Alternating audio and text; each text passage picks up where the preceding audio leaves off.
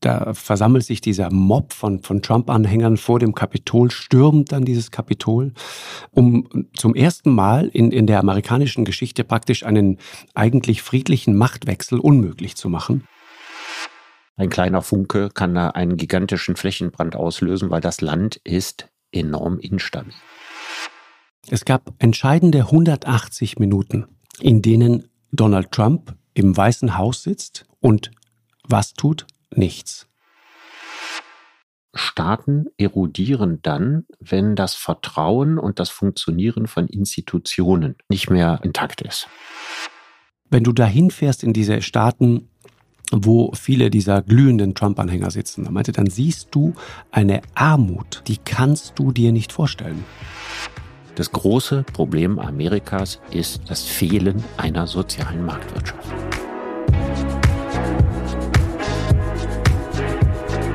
Lanz und Precht.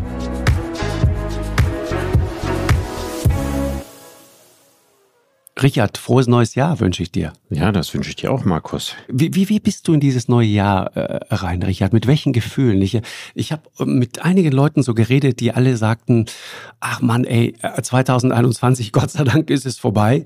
Und irgendwie kann nur besser werden. Das war so der zweite Satz, den man immer wieder hörte. Und der dritte Satz ist aber, dass man das Gefühl hat, ähm, es ist so ein bisschen die Zuversicht, ist verloren gegangen. Ja, das ist ja eigentlich eine Stimmung, die schon länger im Land ist. Ne?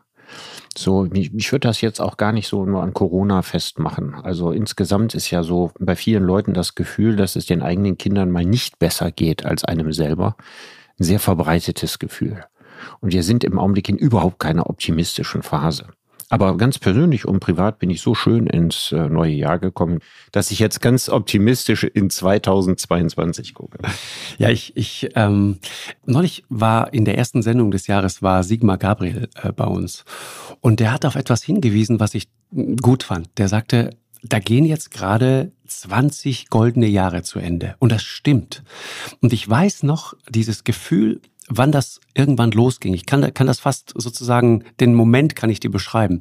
Weißt du noch, als ich irgendwann über einen Brenner fuhr äh, und plötzlich Italien auch dieses viele süße EU-Geld hatte. Plötzlich waren da gute Straßen überall. Plötzlich hatte man das Gefühl, jetzt geht's nach vorne. Und das war der Beginn, das fiel fast sozusagen ähm, punktgleich zusammen mit dem Beginn dieser Ära Merkel. Und das waren im Rückblick, muss man doch wirklich sagen, 20 verdammt gute Jahre. Jetzt mal unabhängig von der ganzen politischen Konstellation, aber wir hatten 20 goldene Jahre. Ich weiß gar nicht, ob wir das immer so richtig zu schätzen wissen. Ich glaube, dass wir das, während wir diese Jahre hatten, auch immer gewusst haben dass das auch einer der Gründe für die Beliebtheit von Angela Merkel war. Aber ich gehöre ja auch leider zu diesen Menschen, die in all dieser Zeit immer auf die Versäumnisse hingewiesen haben. Ne? Das sind 20 verlorene Jahre für die Klimapolitik gewesen, die wir nicht wieder aufholen können. Zum Beispiel. Also wir haben auch einen hohen Preis bezahlt für diese Zeit und der fliegt uns jetzt um die Ohren. Bisschen ja. Das, da, da gebe ich dir völlig recht, aber nichtsdestotrotz einfach so das persönliche Lebensgefühl und daran kann man es ja festmachen. Äh, das war ein schönes, gutes Gefühl. Das waren 20 wirklich gute Jahre. Aber wie gut die wirklich waren, haben wir in dem Moment eigentlich gar nicht begriffen. Richard, ähm, neues Jahr, Podcast geht weiter. Ähm, habe mich wahnsinnig gefreut, auch im Rückblick nochmal, wie, wie, wie gut das alles so äh, eingeflogen kam. Äh, und jetzt machen wir das einfach weiter und ziehen einfach durch. Und deswegen auch in diesem Jahr die Frage, was geht dir durch den Kopf? Ach, ich habe äh, gestern einen gemütlichen Fernsehabend verbracht. Und da habe ich nun tatsächlich deine Dokumentation gesehen, von der du schon so viel erzählt hast, Amerika ungeschminkt und habe also nicht nur die bekannten Szenen gefunden. Ne, wir haben ja schon zweimal geredet über San Francisco, ne, genau. wie teuer das Leben da ist. Ich habe jetzt die, endlich die Bilder dazu gesehen, zu all den Erzählungen. Also vorher kannte ich es ja nur als Hörfunk. Aber auch was du von New York gezeigt hast, äh, du bist ja eigentlich überall dahin gegangen, wo es weh tut. Mhm. Und ähm, hast mit Menschen gesprochen, die auf der Straße leben. Und äh, im Grunde genommen beschreibst du Amerika so, wie du das Jahr 2021 beschrieben hast. Genau. Ja, also als ein Land, das seine Hoffnung verloren hat, das seinen American Dream verloren hat. Das hat es wahrscheinlich nicht im letzten Jahr alleine und das hat es auch nicht nur durch Corona, aber eben diese Lethargie, ja, die über dem Land des Optimismus liegt, die hast du ja in deinem Film äh, eingefangen und das beschäftigt mich auch noch weiter. Das heißt, du, du mochtest das. Dir hat das, dir, also du, du fandst das wertvoll sozusagen, äh, substanziell. Ich fand das substanziell wertvoll. Also ein, wenn ein iranischer äh, Geschäftsinhaber, der auch ein bisschen mumienartig aussieht, ja, Ray äh, aus dem ja, Ray, ja. ja, also auch einen, einen unglaublichen Optimismus versprüht äh, in einem Geschäft und, und, und in, in einem Umfeld, das, wo man eigentlich denkt, wieso ist der so gut gelaunt? Ja. Und äh, da sieht man auf der einen Seite, was Amerika mal zusammengehalten hat. Genau. Aber man sieht eben auch an diesen vielen anderen Schicksalen, die du gezeigt hast, was heute dazu führt, dass Amerika so auseinanderdriftet, dass man das Gefühl hat, diese Risse lassen sich nicht mhm. mehr kitten. Ich muss dir was erzählen zu Ray. Äh, das, das hat äh, in, im Film leider keinen Platz mehr gefunden, weil es auch zu ausufernd gewesen wäre.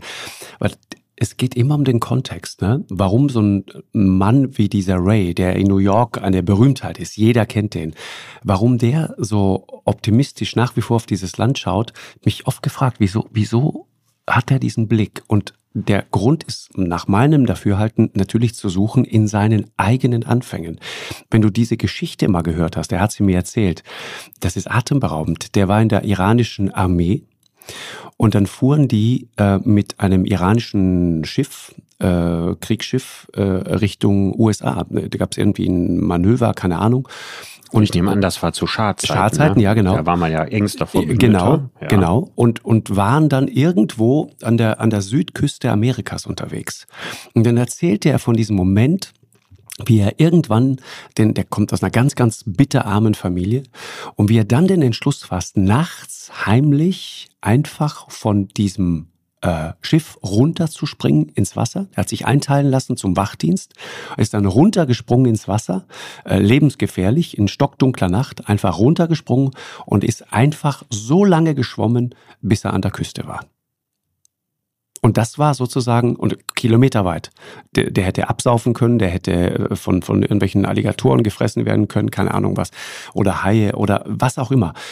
Aber Alligatoren im Meer? Na, naja, Nein, nee, nee, in, der, Fl in der Fl Flussmündung. Ja, genau, ah, ja, genau. Okay, ja. Aber ich denke, ich, ich denke mal, wenn man das überlebt hat, ne, ich glaube, dann äh, passiert es ja häufig, dass auch bei vielen Menschen, die große Katastrophen überlebt haben, dass sie dann so einen Optimismus bekommen, den sie ein Leben lang nicht mehr verlieren. Ne? Dass man sein Leben irgendwie mehr spürt, dass man sein Leben Richtig. liebt. Genau. Du hast richtig was möglich. gegeben, richtig was riskiert ja. und dann weißt du auch zu schätzen, was du getan hast. Ne? Ja, das, das, ist im Grunde genommen genau. die, die Grundlage des American Dream von, von, von Menschen, die ja zum größten Teil nicht äh, zum Vergnügen in die USA gekommen sind, sondern im Laufe ihrer Geschichte ist es ja die USA nichts anderes als ein Einwandererland der Ärmsten und Allerärmsten. Richtig. Und dass sich heute gegen weitere Zuwanderung der Ärmsten und Allerärmsten mit Gewalt schützt. Richtig, da, das ist der Punkt. Richard, lass uns einmal sprechen über das, was da sechsten Jahr da passiert ist. Ich habe im Vorfeld lang darüber nachgedacht, worüber wir heute hauptsächlich reden wollen. Und es gibt viele interessante Themen, ähm, äh, über die man sprechen könnte. Aber ich finde, dieser 6. Januar war eine echte Zäsur. Ist jetzt genau ein Jahr her. Ähm, da versammelt sich dieser Mob von, von Trump-Anhängern vor dem Kapitol, stürmt dann dieses Kapitol, äh, um zum ersten Mal in, in der amerikanischen Geschichte praktisch einen eigentlich friedlichen Machtwechsel unmöglich zu machen. Am Ende sind fünf Menschen tot 138 Polizisten verletzt, manche von ihnen wirklich schwer. Vier haben in der Zwischenzeit äh, Selbstmord, Selbsttötung, so muss man sagen, begangen. Einen davon, Michael Fanone, habe ich kurz vor Weihnachten noch ähm, bei uns in der Sendung erlebt. Äh, dieser Mann ist gezeichnet, ähm, der hat äh, Todesangst erlitten, äh, den haben sie rausgezerrt. Es gibt wahnsinnig beeindruckende Bilder. Ja, der ne, wird den so vom Strom der Menge genau. mitgerissen und dann wird von allen Seiten auf ihn eingeschlagen. Eingeprügelt mit Metallgegenständen, der wird getasert. Irgend so eine Elektro, Elektroschock. Pistole, mehrfach, mehrfach, wird mehrfach ja. getasert. Er leidet in dieser Situation einen schweren Herzinfarkt. Und erst als er ruft, ich habe doch Kinder, lassen sie von ihm ab. Mhm. Und der war übrigens, wenn ich das richtig in Erinnerung habe, gar nicht eingeteilt. Genau. Sondern der ist zur Hilfe gekommen. Genau. Und ich weiß nicht, ob du dich dran erinnerst. Ich habe äh, dieser Tage äh, viel auch nochmal darüber gelesen. Die, das alles kontrastiert ja ganz extrem zum Beispiel mit der Geschichte dieser Melanie, die wir in dem Film auch erzählen. Das ist eine glühende Trump-Anhängerin aus Tennessee, glaube ich, kam die. die. Wir haben sie in Atlanta, im Umfeld von Atlanta getroffen. Und Melanie versuchte dass die, die blonde Melanie, ja, so eine, so eine ganz klassische Mittelschicht-Amerikanerin, ähm, keine abgehängte, keine zu kurz gekommene, sondern einfach jemand, der mit beiden Beinen fest im Leben steht und die, glaube ich, auch eine gute Existenz hat, aber die eine glühende Anhängerin von Trump ist, natürlich auch äh, definitiv rassistisch, definitiv voller Ressentiments äh, äh, anderen Leuten gegenüber. Und diese Frau sagt zu, zu mir im Gespräch, das war eine Party, das war ein Festival. Und ich weiß auch nicht, plötzlich äh, haben wir gemerkt, ach so, jetzt stehen wir da auf dem Rasen.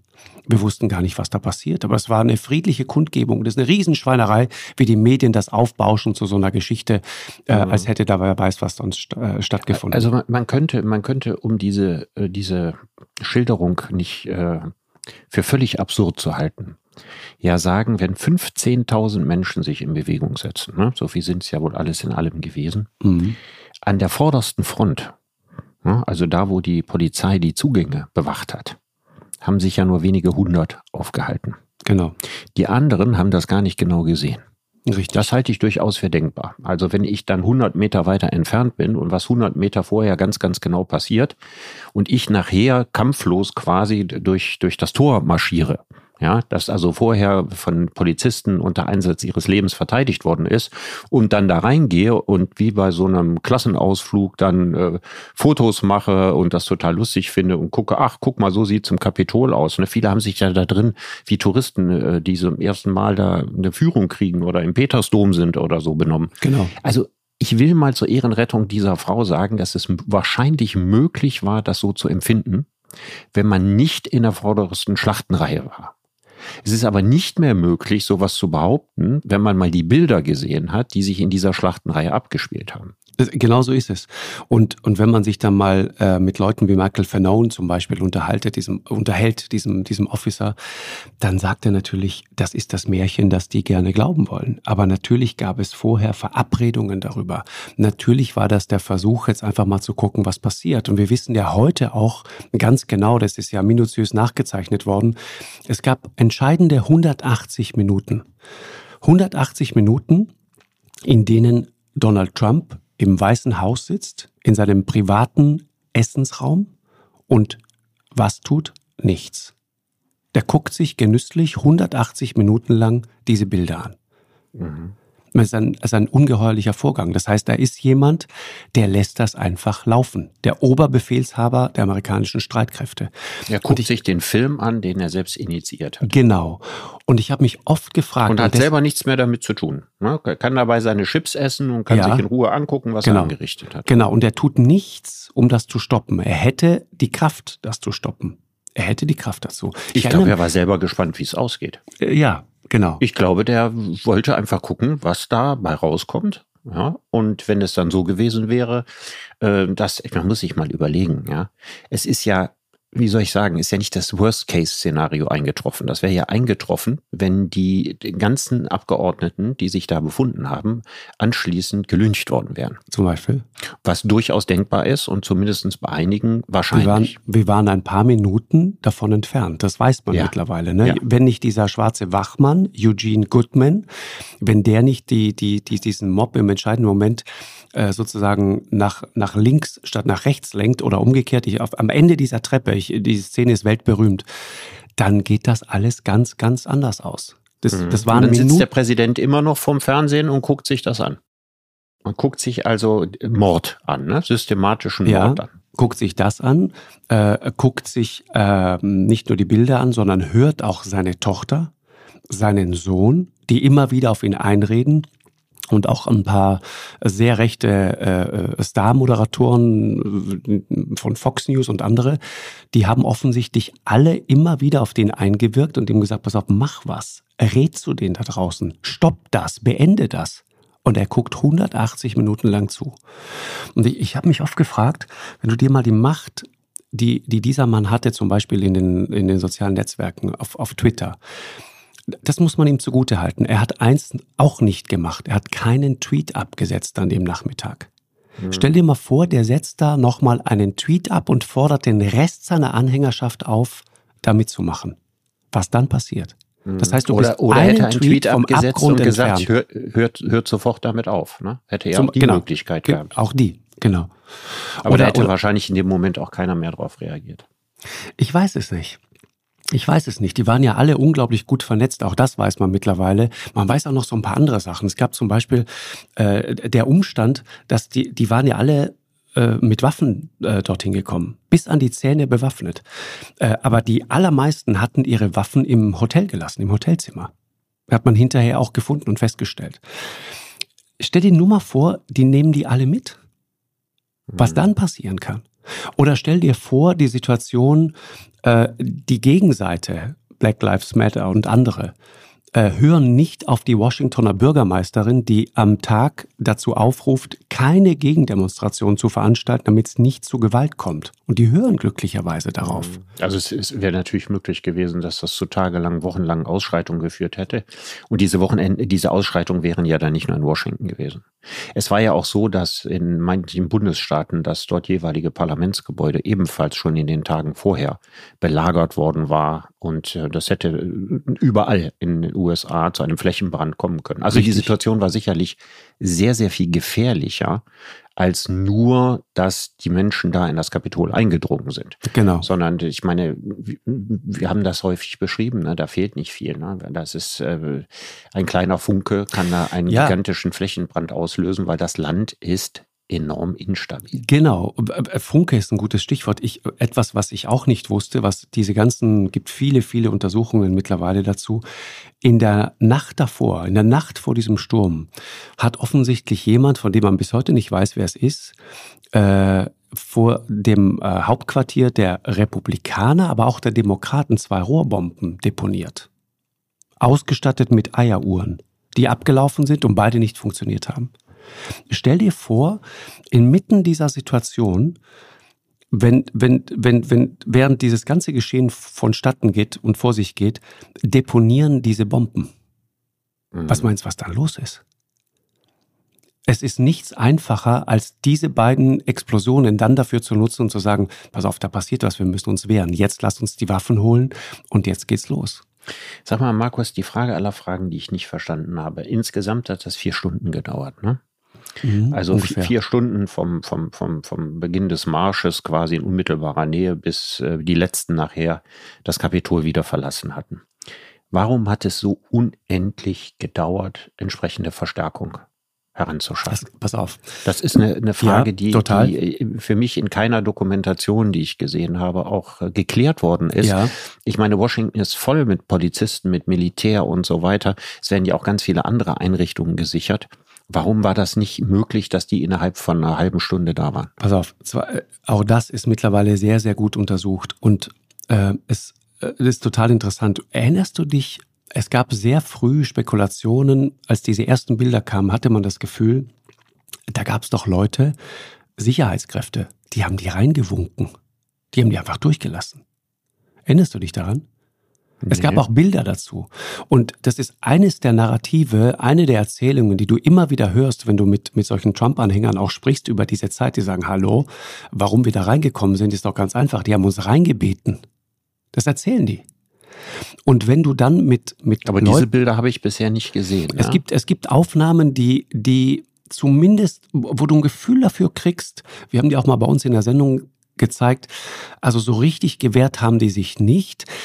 Da ist aber immer der große Zweifel, haben die sich nicht gewehrt, weil einfach ein einzelner armer ähm, Polizeibeamter sozusagen dieser, dieser, diesem Mob gegenübersteht und einfach sagt, pass auf, bevor die mich erschlagen, lasse ich die lieber durch. Das wäre ja eine mögliche Erklärung.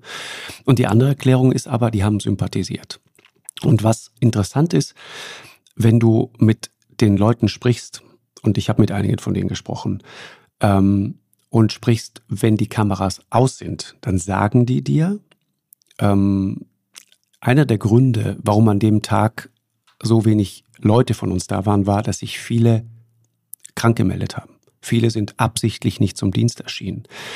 die glauben, ich muss das jetzt vorsichtig formulieren, das hat damit zu tun, dass viele von denen mit denen sympathisiert haben, schlicht und ergreifend.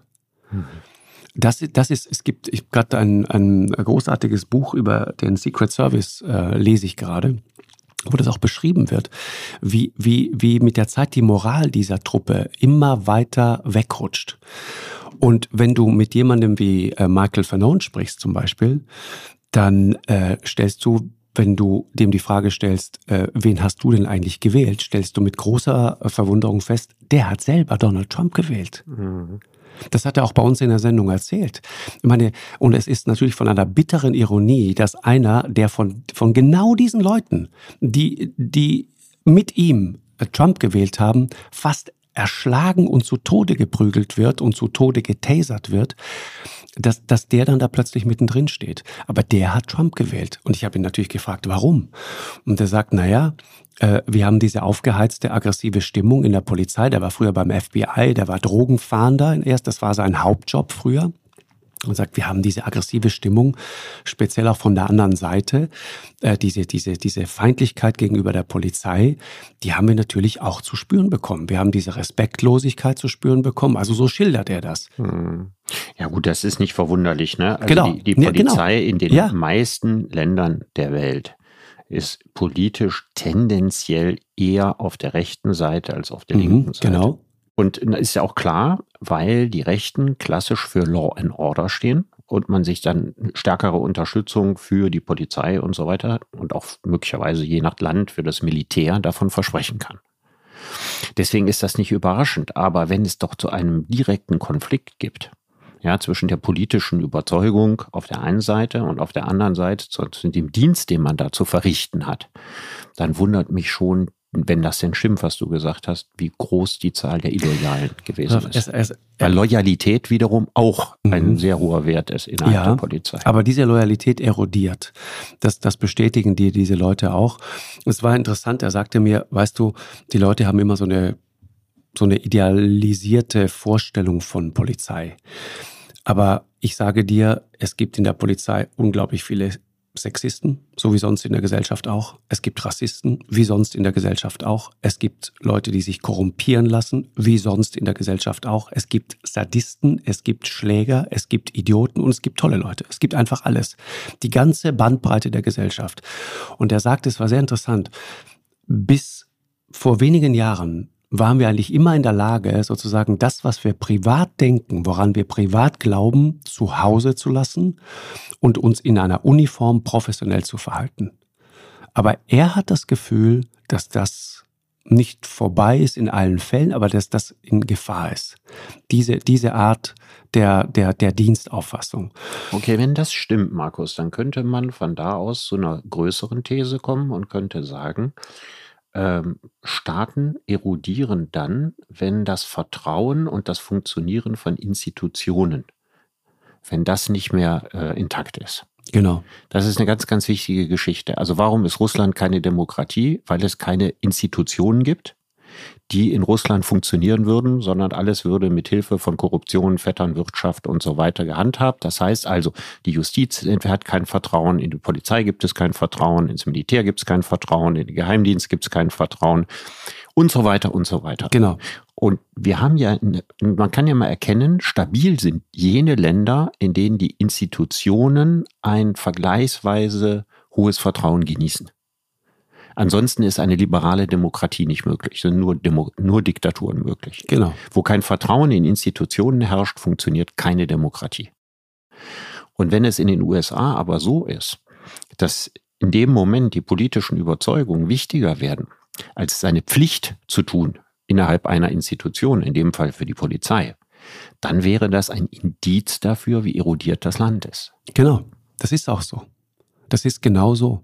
Ich habe ich hab äh, mir in, in der Vorbereitung auf dieses Gespräch, habe ich mir noch mal ein paar Zahlen angeschaut. Und, und das, das zeigt das. Also ganz offizielle Umfragen, wie tief gespalten dieses Land ist.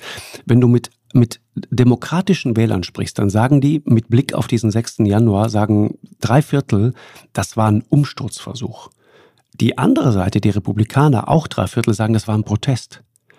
71 Prozent der Republikaner, fast drei Viertel, also glauben, dass Trump diese Wahl gewonnen hat. obwohl er sie nachweislich nicht gewonnen hat. Das ist auch alles gut untersucht.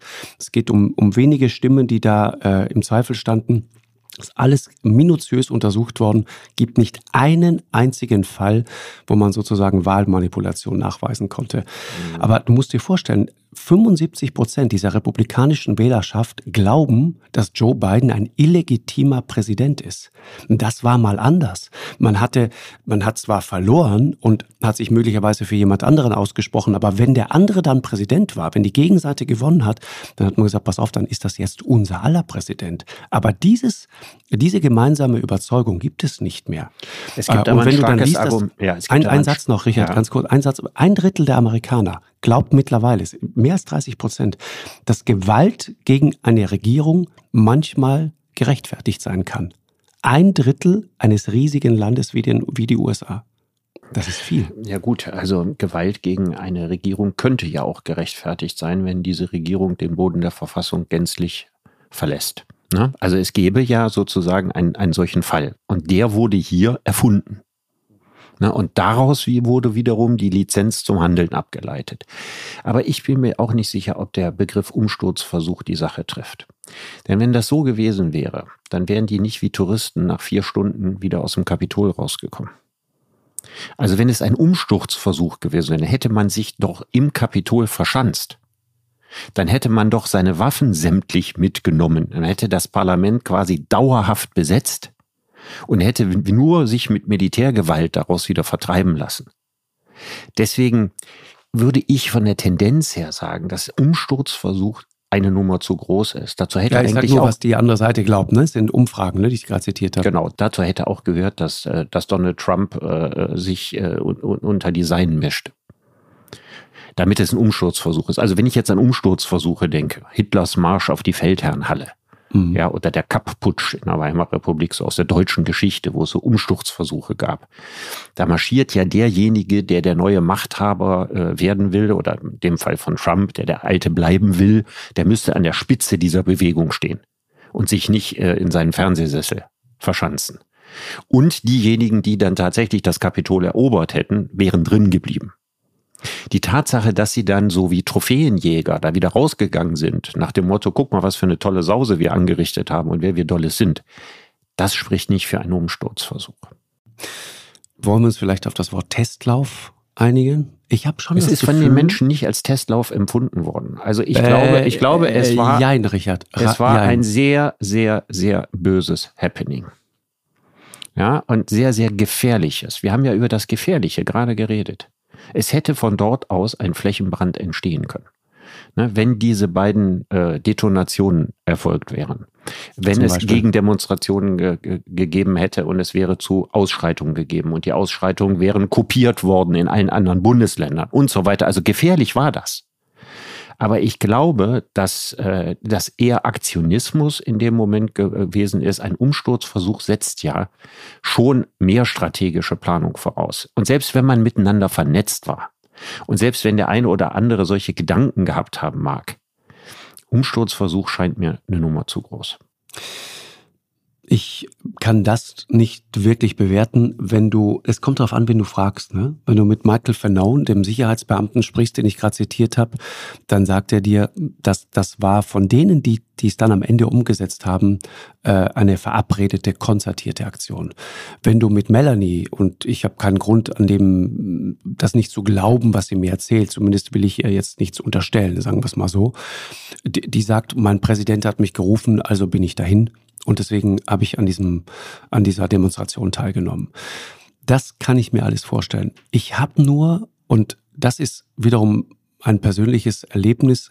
Ich habe ja im November vor einem Jahr äh, hatte ich ja die Chance, Barack Obama zu interviewen. Und wir waren da zwei oder drei Tage in Washington und ich bin am Tag davor, war ich ähm, genau dort, vor dem Kapitol. Und da gab's wütende Proteste von Trump-Anhängern, die äh, genau das skandiert haben, die gestohlene Wahl und so weiter. Da ging das alles schon los. Das war zwei Monate, bevor das passiert ist.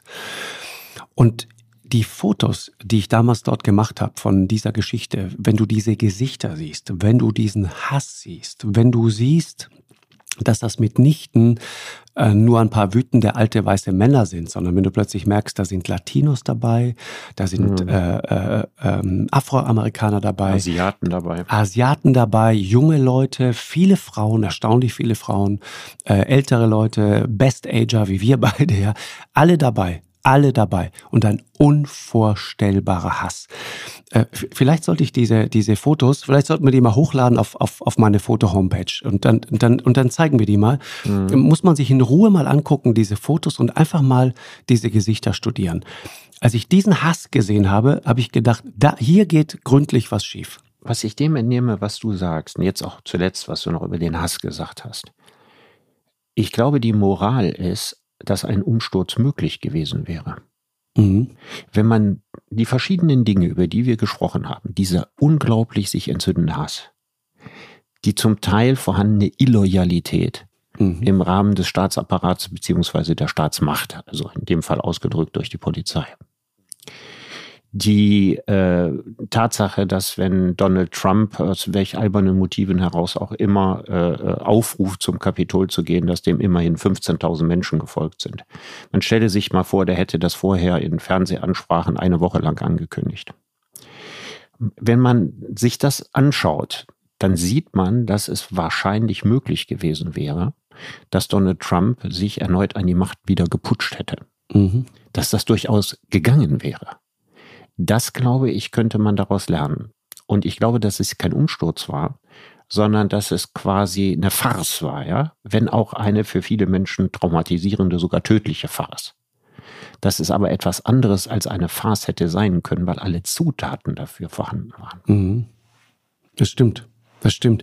Weißt du, was man halt und deswegen habe ich gerade auf diese auf diese Bild, diese Bilder angesprochen, die ich da im November gemacht habe von diesen Leuten wirklich diesen Hass, diese unerträgliche Wut, die die haben, äh, wo, wodurch auch immer getriggert. Ne? Wir haben ja schon einige Male darüber gesprochen. Ich meine, wenn man in, in West Virginia unterwegs ist, ich habe mich neulich mit Johannes Hane, unserem New York-Korrespondenten, länger nochmal darüber unterhalten.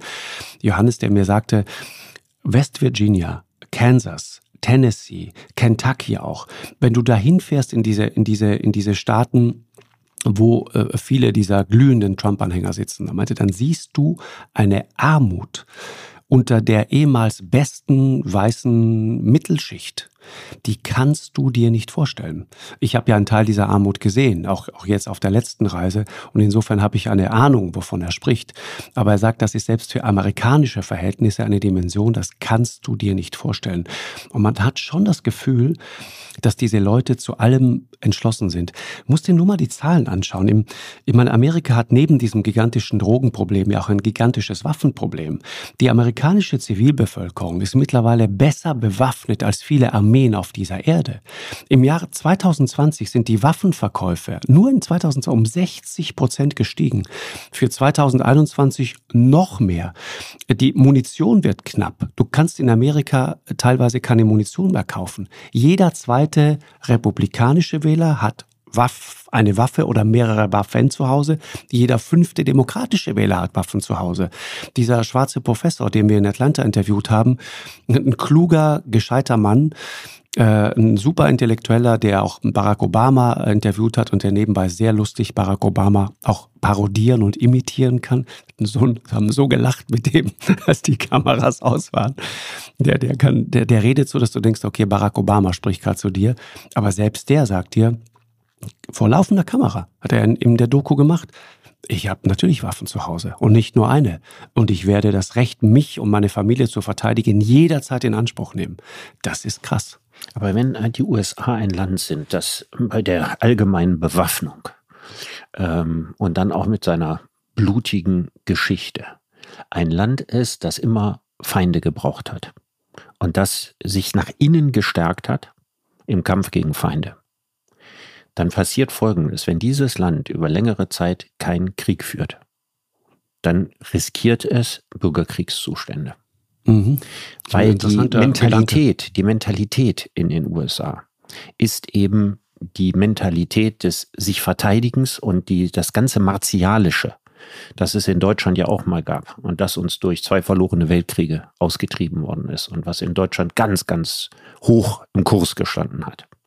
Und nur durch die Katastrophe des Zweiten Weltkrieges bei uns in sehr, sehr enge Schranken wieder zurückgedrängt worden ist, was aber in Amerika hochexplosiv und absolut gegenwärtig ist, allgegenwärtig ist.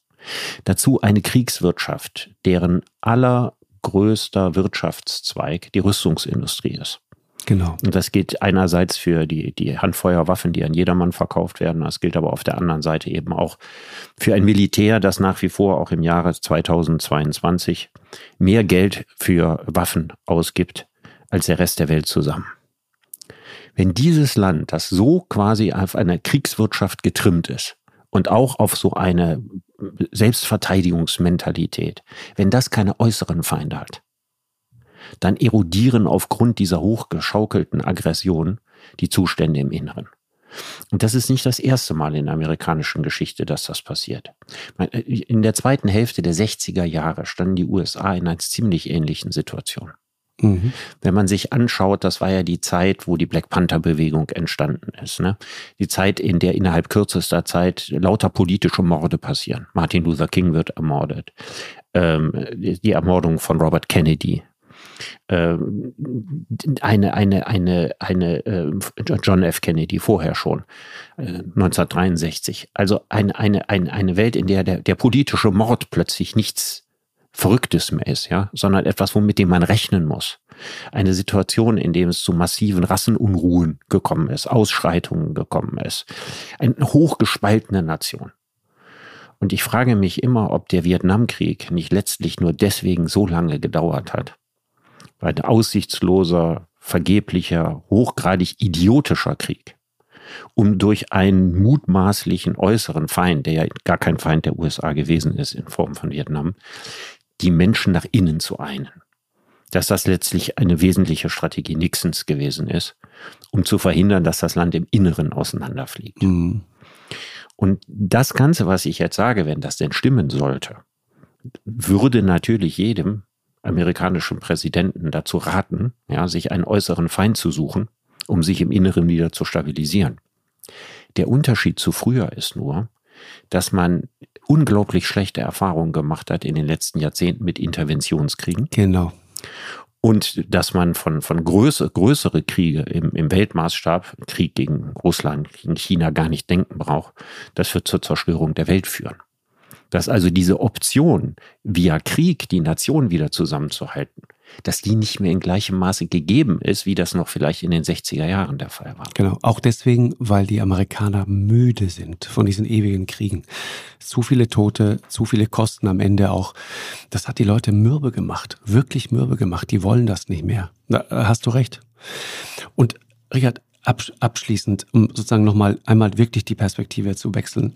Wie geht deine Erklärung dafür, dass also ein solches Land, das sich jetzt in, wo solche Fliehkräfte wirken und anders kann man das wirklich nicht nennen, und das wirklich äh, einen Schritt vom Abgrund entfernt war und glücklicherweise ist es dazu nicht gekommen, ähm, das jetzt auch in einer schwierigen Phase ist. Und jeder meiner Gesprächspartner sagte mir, äh, ich habe prinzipiell keine äh, große Sorge um die Zukunft Amerikas, aber ich mache mir Sorgen um die unmittelbare, um die nächste Zukunft. Also jetzt die nächsten Wahlen, die Midterm-Wahlen, die Midterms, die es da gibt und dann am Ende auch die Präsidentschaftswahl wo Leute sogar sagen, es ist denkbar, dass Trump gar keine Lust hat äh, zu warten, bis wieder die offizielle Wahl ansteht und seine Anhänger auch keine Lust drauf haben, sondern dass man vorher schon irgendwas anzettelt.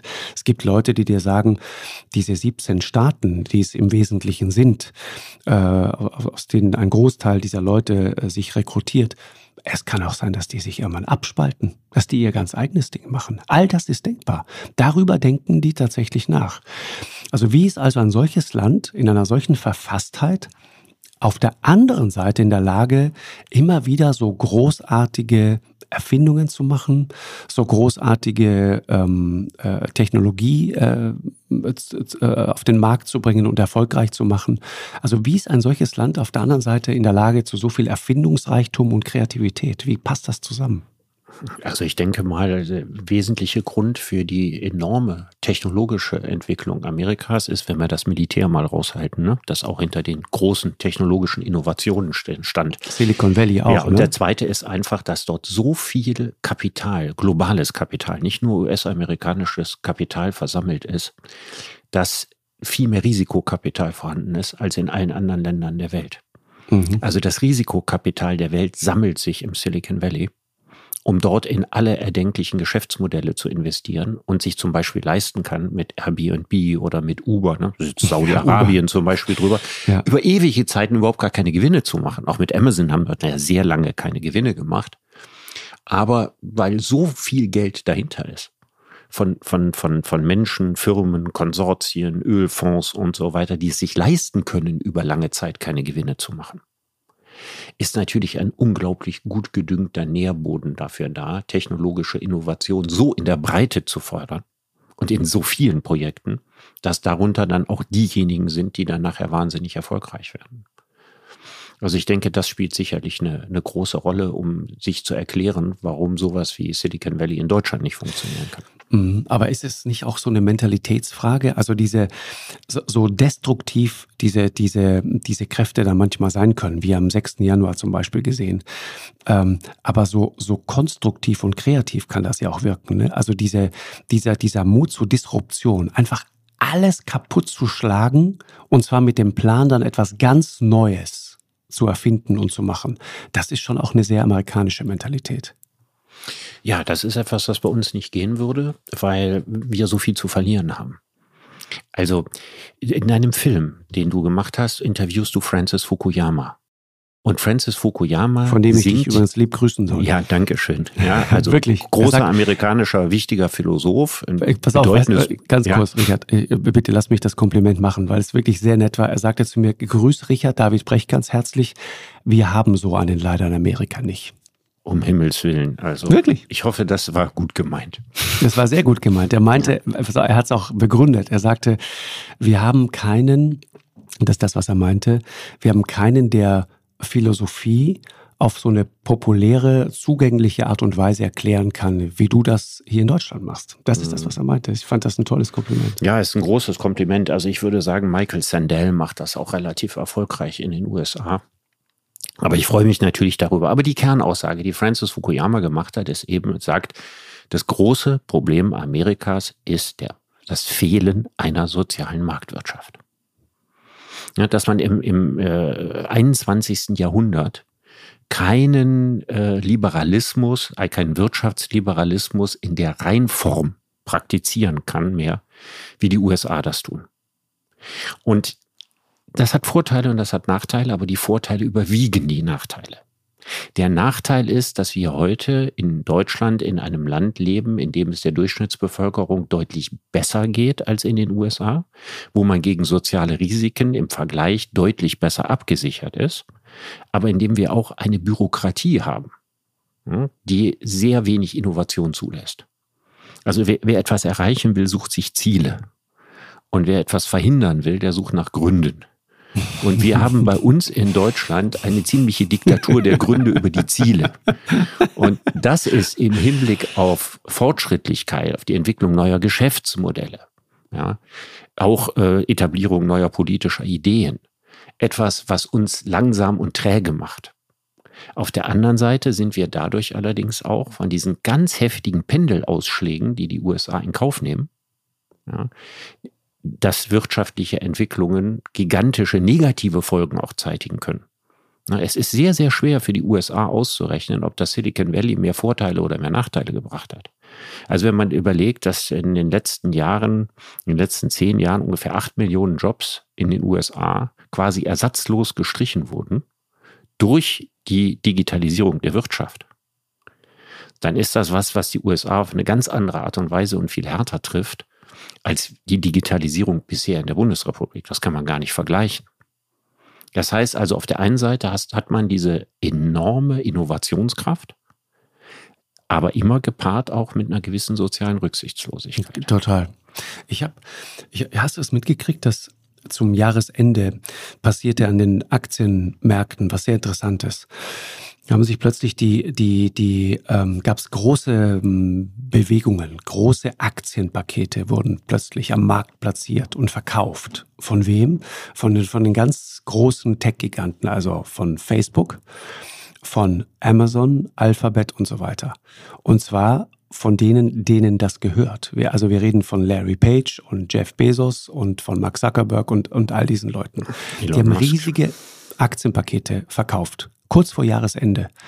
Und dann gab es die interessante Frage, hat das jetzt was damit zu tun, dass die nicht mehr daran glauben, dass auch im kommenden Jahr, also in diesem Jahr 2022, die Aktienkurse nur eine Richtung kennen, nämlich nach oben?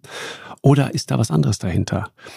Und stellt sich raus, es gibt eigentlich wenig Grund zur Annahme, dass die Börsenmärkte in 2022 etwas anderes tun werden als in 2021, weil unglaublich viel billiges Geld unterwegs ist. Dieses Geld muss irgendwo hin. Äh, es gibt keine Zinsen und insofern äh, werden Aktien gekauft werden. Und selbst die Deutschen kaufen ja mittlerweile Aktien. Da kommt eine ganz junge Generation nach, die haben jetzt den Aktienkauf für sich entdeckt. Also was, was, was könnte dahinter stecken? Und die Vermutung ist, und ich, ich sag mal so, jemandem wie mir erscheint das relativ plausibel, Joe Biden plant und machen die jetzt auch für dieses Jahr eine neue Steuer. Eine, eine Abgabe für diese, genau diese, diese Multi, Multi, Multimilliardäre. Und um diese Steuer zu umgehen, haben die nochmal ganz schnell im Wert von Milliarden Aktien verkauft. Und allein Mark Zuckerberg hat auf diese Art und Weise, so habe ich es zumindest bei den Kollegen, glaube ich, im Spiegel gelesen, 320 Millionen Dollar Steuern gespart. Das ist ein System, ich mal denke, das ist doch nicht dein Ernst. Also wenn du, wenn du doch den ganzen Tag erzählst, was du Gutes mit der Menschheit im Sinn hast. Absolut. Und, und, und wie wichtig dir das Allgemeinwohl angeblich ist. Und dann bist du zigfacher Milliardär dann sind für dich 300 Millionen am Ende entscheidend, weil dein Steuerberater dich anruft und sagt, du pass auf, jetzt lass mal kommen, wir müssen aufpassen, sonst kassieren die dich ab. Ja, aber sonst tut mir leid. Nie, hab, aber wenn du die Mentalität nicht hast, wirst du kein Mark Zuckerberg. Also es gibt da eine interessante Geschichte, ob sie stimmt oder nicht, weiß ich nicht, die man über George Soros erzählt der also irgendwo einen Vortrag gehalten haben soll vor vielen Jahren und eben erzählt hat, wie man Milliardär wird und den nachher ein Mann angesprochen hat und gesagt, ich verstehe Ihre Motivation nicht. Ja, wenn ich ein paar Millionen hätte, dann würde ich mich zur Ruhe setzen und mir ein schönes Leben machen. Und daraufhin soll Soros gesagt haben, das ist der Grund, warum Sie nie ein paar Millionen haben werden. das heißt also, entweder ja. hat man diese Raubtiermentalität oder man hat sie nicht. Und ich denke, wenn man sie hat, dann denkt man so stark in diesen Kategorien, dass sie alles andere überlagern. Ja. Und das könnte der Grund dafür sein, warum Zuckerberg das gemacht hat. Ja, also wie gesagt, ich will mich da gar nicht an ihm abarbeiten und es ist auch alles legal, was er da macht und so weiter. Ist alles völlig in Ordnung. Ich will nur sagen, wenn ein Land eine solche soziale äh, Ungerechtigkeit an dem Punkt einfach so hinnimmt oder so eine so eine so eine gigantische äh, also so, so, einen, so einen gigantischen Graben ja zwischen oben und unten dann muss man sich natürlich nicht wundern, wenn es irgendwann mal scheppert. Und wenn du dieses, es gibt dieses eine Foto, das ich da gemacht habe, das in der Dokumentation auch zu sehen, dieses eine Bild siehst, du hast an, an, dieser, an diesem Autobahnkreuz hast du Menschen, die da wirklich in Zelten direkt neben der Ausfallstraße einfach leben und im Hintergrund siehst du diese Tower von San Francisco, unter anderem den auch von Mark Zuckerberg. Äh, ich meine, wenn der da genau hinguckt mit dem Fernrohr einmal rüber, dann sieht er die. Äh, und dann denke ich immer, erwächst nicht aus der Tatsache, dass es dir wirklich sehr, sehr gut geht, irgendwann auch eine Verantwortung und ist nicht eigentlich das Mindeste, was man macht, dass man einfach schlicht und ergreifend seine Steuern vernünftig bezahlt? Ja, ist nicht das das die, Mindeste? Es ist eben so selten, dass äh, verantwortungsvolle Menschen solche schwindelerregenden Wirtschaftskarrieren hinlegen, wie Zuckerberg das gemacht hat. Und wir nehmen ihn ja jetzt nur als Beispiel für viele andere auch. Ja, genau. Die gleiche Frage kannst du dir doch in allen Schwellen- und Entwicklungsländern der Welt fragen. Das kannst du doch auch machen, wenn du in Manila bist und, und dir fragst, wie hat äh, Marcos äh, so viel Geld aus dem Land schaffen können und gleichzeitig um, umzingelt sein. Also vom Regierungspalast bis zum nächsten Slum sind es drei Kilometer. Mhm. Also stellt sich ja die gleiche Frage. Die kannst du ja auch an alle Diktatoren der Welt, äh, die ihr Land auspressen, an alle Kleptokraten in Afrika, an alle Kleptokraten sonst wo auf der Welt stellen. Ich glaube, dass du nur in solche Machtpositionen kommst, wenn du, also nicht nur, aber eben meistens, es gibt da ein paar rühmliche Ausnahmen, aber die allermeisten Menschen kommen nur deswegen in die Milliardenkategorien und äh, oder oder werden werden mächtige Diktatoren und so weiter, weil sie eine Mentalität mit sich bringen, der genau diese soziale Verantwortungskomponente fehlt. Das stimmt, wobei ich schon, also für mich gibt es da einen riesigen Unterschied.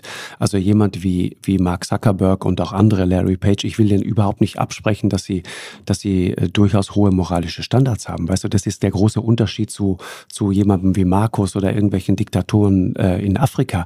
Also das sind doch Leute, die, die sehr idealistisch gestartet sind. Wenn du mit diesen Leuten im Silicon Valley sprichst, die wollten wirklich die Welt verändern. Und das wollen sie aber nicht die Generation, heute. die heute an der Macht ist. Dem würde ich widersprechen. Ich Wirklich? glaube, dass die, ja, ich glaube, dass die, die Hippie-Generation am Anfang, das ist, ist die, von der Jaron Lanier gerne spricht und mhm, der sich genau. auch selbst sozusagen als äh, Teil dieser Bewegung sieht. Oder David Gelernter, ja, um also zwei Genies der ersten Stunde zu nennen. Dass die also wirklich davon geträumt haben, dass man mithilfe des Internets äh, die Welt offener, freier, liberaler äh, äh, machen kann, dass es das geeignete Mittel ist gegen alle Diktaturen in dieser Welt, äh, dass es darum geht, den Menschen frei zu machen, auch mit so einer gewissen Hippie-Weltanschauung dahinter. Aber die Generation, die diese riesigen Karrieren gemacht hat, die Generation von, von Zuckerberg und von Musk und, und von Larry Page und so, das ist die danach kommende Generation. Da sehe ich einen ganz großen Unterschied. Das, die sind nie als Weltverbesserer gestartet. Die wussten, dass sie die Weltverbesserungssprüche brauchen, um ihre Unternehmen groß und stark zu machen. Ich sage nicht, dass es unmoralische Menschen sind. Genau. Ich, ich glaube nur, auch. dass dieser Idealismus, von dem du sprichst, dass der nicht für diese Generation gilt, sondern dass er für die Anfangsgeneration gilt, von der man die meisten Leute heute nicht mehr kennt. Kann sein. Und irgendwie sind sie natürlich auch, deswegen will ich da nicht so urteilen, ähm, natürlich auch Kinder dieses Systems. Äh, heißt, die waren auch, als sie diese Unternehmen mit sehr viel Risiko und sehr viel Engagement gegründet haben, die heute so große äh, Multimilliardenkonzerne sind, wie Alphabet und andere, äh, waren die natürlich abhängig von Investoren. Diese Investoren wollen irgendwann dann äh, Rendite sehen und so weiter. Ich erinnere mich an den einen äh, ähm, Geschäftsmann aus dem Silicon Valley, den wir getroffen haben äh, in San Francisco, der mir erzählte von, von diesem Mann, ich glaube, ich habe das schon mal berichtet, der im Jacuzzi sitzt mit, mit einem Menschen, den er gar nicht kennt, ähm, Geschäftsmann, und der ihm sagt, pass auf, ich habe da so eine Idee, Leihwagen, Carsharing, irgendwie Uber. So, und der überredet ihn 50.000 Dollar zu investieren. Und am Ende ist dieses Investment 50 Millionen Dollar wert. So, mhm. das ist das, was da passiert. Und insofern ist es Übrigens auch schon interessant, ne? 50 Millionen wert und das ist ja nicht der einzige davon bei einem Unternehmen, das keine Gewinne macht. Ja, ja. ja also genau. eine gigantische Erhöhung des Kurswertes für eine defizitäre Firma. Richtig. Aber der Glaube. Das Ganze ist eine Wette auf die Zukunft. Und die, die, der ganze Wert dieses Aktienbesitzes ist ein spekulativer Wert. Ist richtig. Ist richtig. Ja. Vielleicht reden wir mal darüber, Richard, über, über Börsen und Aktien und so. Beschäftigst du dich damit? Also privat, äh, persönlich beschäftige ich mich nicht damit. Aber das Finanzsystem ist natürlich eines der großen und wichtigen Themen unserer Zeit. Finde ich auch. Sollten wir mal machen. Also ich ähm, danke dir sehr, Richard. Das hat äh, Spaß gemacht, war ähm, interessant. Ich habe dieser Tage einen äh, super Satz gelesen, der, glaube ich, von Otto von Bismarck ist. Es gibt eine besondere Vorsehung, die Kinder, betrunkene Idioten und die Vereinigten Staaten von Amerika schützt. Äh, das, das ist, ein, ist ein irrer Satz.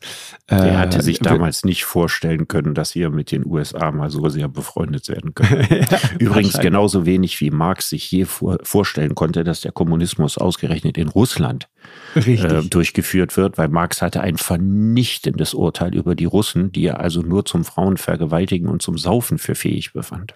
Wirklich, ja? Ja, so ändern sich die Dinge.